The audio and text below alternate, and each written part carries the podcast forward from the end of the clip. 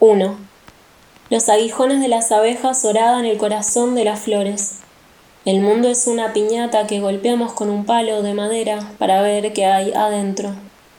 Unos cartílagos finísimos, recubiertos de calcio, nos mantienen unidos equidistantes del centro. Debajo estoy aguantando los chicotazos como cables que flagelan mi brazo adolescente. Espero que caigan los caramelos sobre mi vestido rosa. Carencia. Quiero llenarme la boca de silbatos, los jugosos chocolates envueltos en papel metalizado. El recuerdo algunas veces me abriga saco de hilo en la noche fría.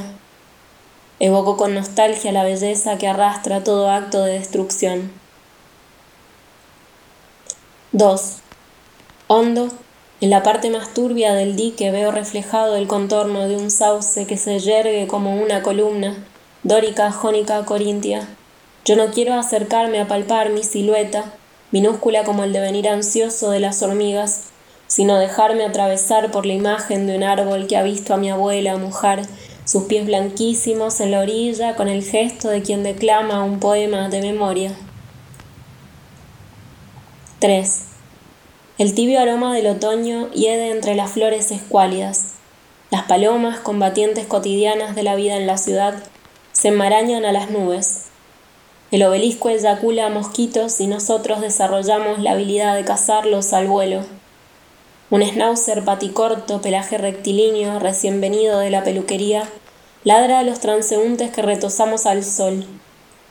Una mujer de vestido rojo, seda de alfombra hollywoodense, espeso ópalo de rosa, tira de la correa hacia allá. El perro se resiste unos segundos.